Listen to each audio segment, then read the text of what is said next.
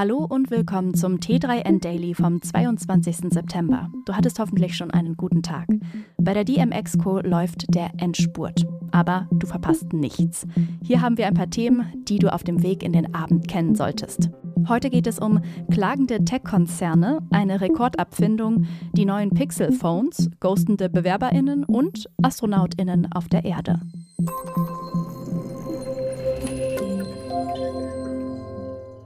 In der Europäischen Union sollen künftig Auflagen gelten, die die gesicherten Vormachtstellungen von Apple, Google und Meta in einigen Bereichen einschränken. Die Konzerne wollen gerichtlich dagegen vorgehen. Es geht dabei vor allem um das Gesetz für digitale Märkte, DMA, und das Gesetz für digitale Dienste, DSA, die bei den marktführenden Tech-Firmen der USA auf Widerstand stoßen. Apple und Google nehmen besonderen Anstoß daran, dass ihre eigens entwickelten App-Stores von den neuen Regelungen betroffen sind. Im App Store von Apple ist es für Softwareentwicklerfirmen außerhalb des Konzerns bisher unmöglich, eigene Produkte anzubieten. Das soll sich nun ändern, was Apple weiterhin strikt ablehnt und dabei vor allem auf die Sicherheit der eigenen Umgebung verweist. Das Anbieten fremder Software würde die Sicherheit von iPhones zerstören, sagt Tim Cook. Das hat sich für Dylan Field aber mal so richtig gelohnt. Neben den 20 Milliarden US-Dollar, die Adobe für seine Firma zahlt, bekommt der Figma-Mitgründer selbst eine Abfindung von einer Milliarde Dollar. Insgesamt 2,3 Milliarden Dollar zahlt Adobe dem 30-jährigen Figma-Chef Dylan Field und seinen Leuten jenseits des eigentlichen Firmenkaufs. Bei der Abfindung geht es auch nicht darum, dass Field die Firma verlässt. Im Gegenteil. Das dicke Geldpaket ist Teil des Deals, damit der Gründer und sein Team an Bord bleiben. Die Figma-Belegschaft scheint ebenso wenig von der Übernahme überzeugt, wie es alle Adobe-Investoren sind. Zumindest der Aktienkurs von Adobe sackte nach dem Kauf etwas ab. Grund dafür ist vor allem der übergroße Preiszettel.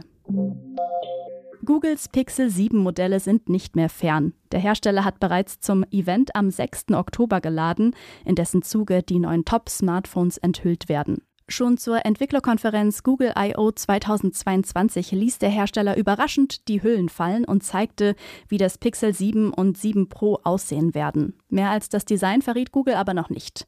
Inzwischen sind weitere Details durchgesickert. Anhand des offiziellen Bildmaterials der neuen Smartphones ist sicher, dass die neuen Pixel 7 Modelle eine konsequente Fortsetzung der 2021er Pixel 6 Serie sein werden. So hat der Hersteller rein äußerlich nur wenige Veränderungen vorgenommen.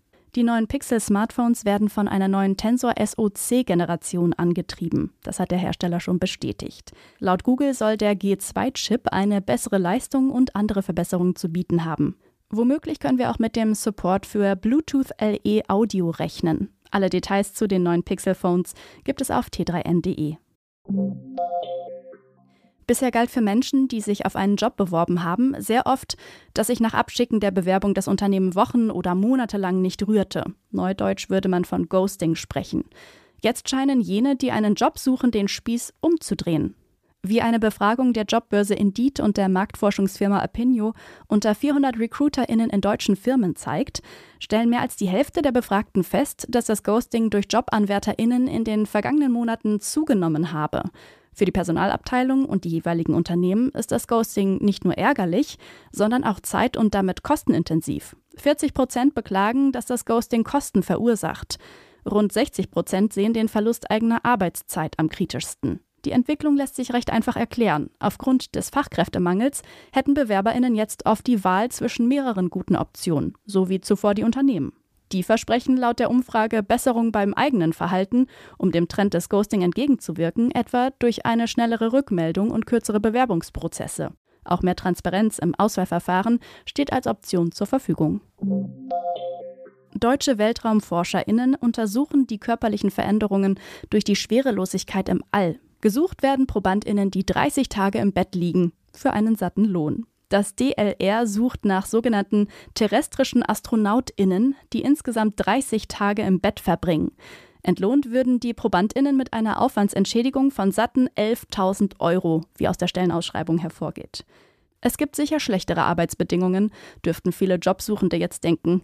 Eventuelle Bewerberinnen sollten sich allerdings darüber bewusst sein, dass sie die 30 Tage in einer Kopftieflage von 6 Grad verbringen. In dieser Position erfahre man die gleichen körperlichen Veränderungen wie ein Astronaut, heißt es vom DLR. Der Versuch klingt für Normalbürgerinnen verrückt, aber für die Forscherinnen sind derartige Untersuchungen ganz normal. Sie finden regelmäßig statt und sind wichtig, um die Bedingungen im All nachzuahmen und so herauszufinden, wie die Gesundheit im Weltraum beeinflusst werden kann. Ziel sei es, Gegenmaßnahmen des körperlichen Verfalls zu identifizieren. Das war's schon wieder mit dem T3N Daily für heute. Noch viel mehr zu allen Aspekten des digitalen Lebens, des Arbeitslebens und der Zukunft findest du rund um die Uhr auf t3n.de.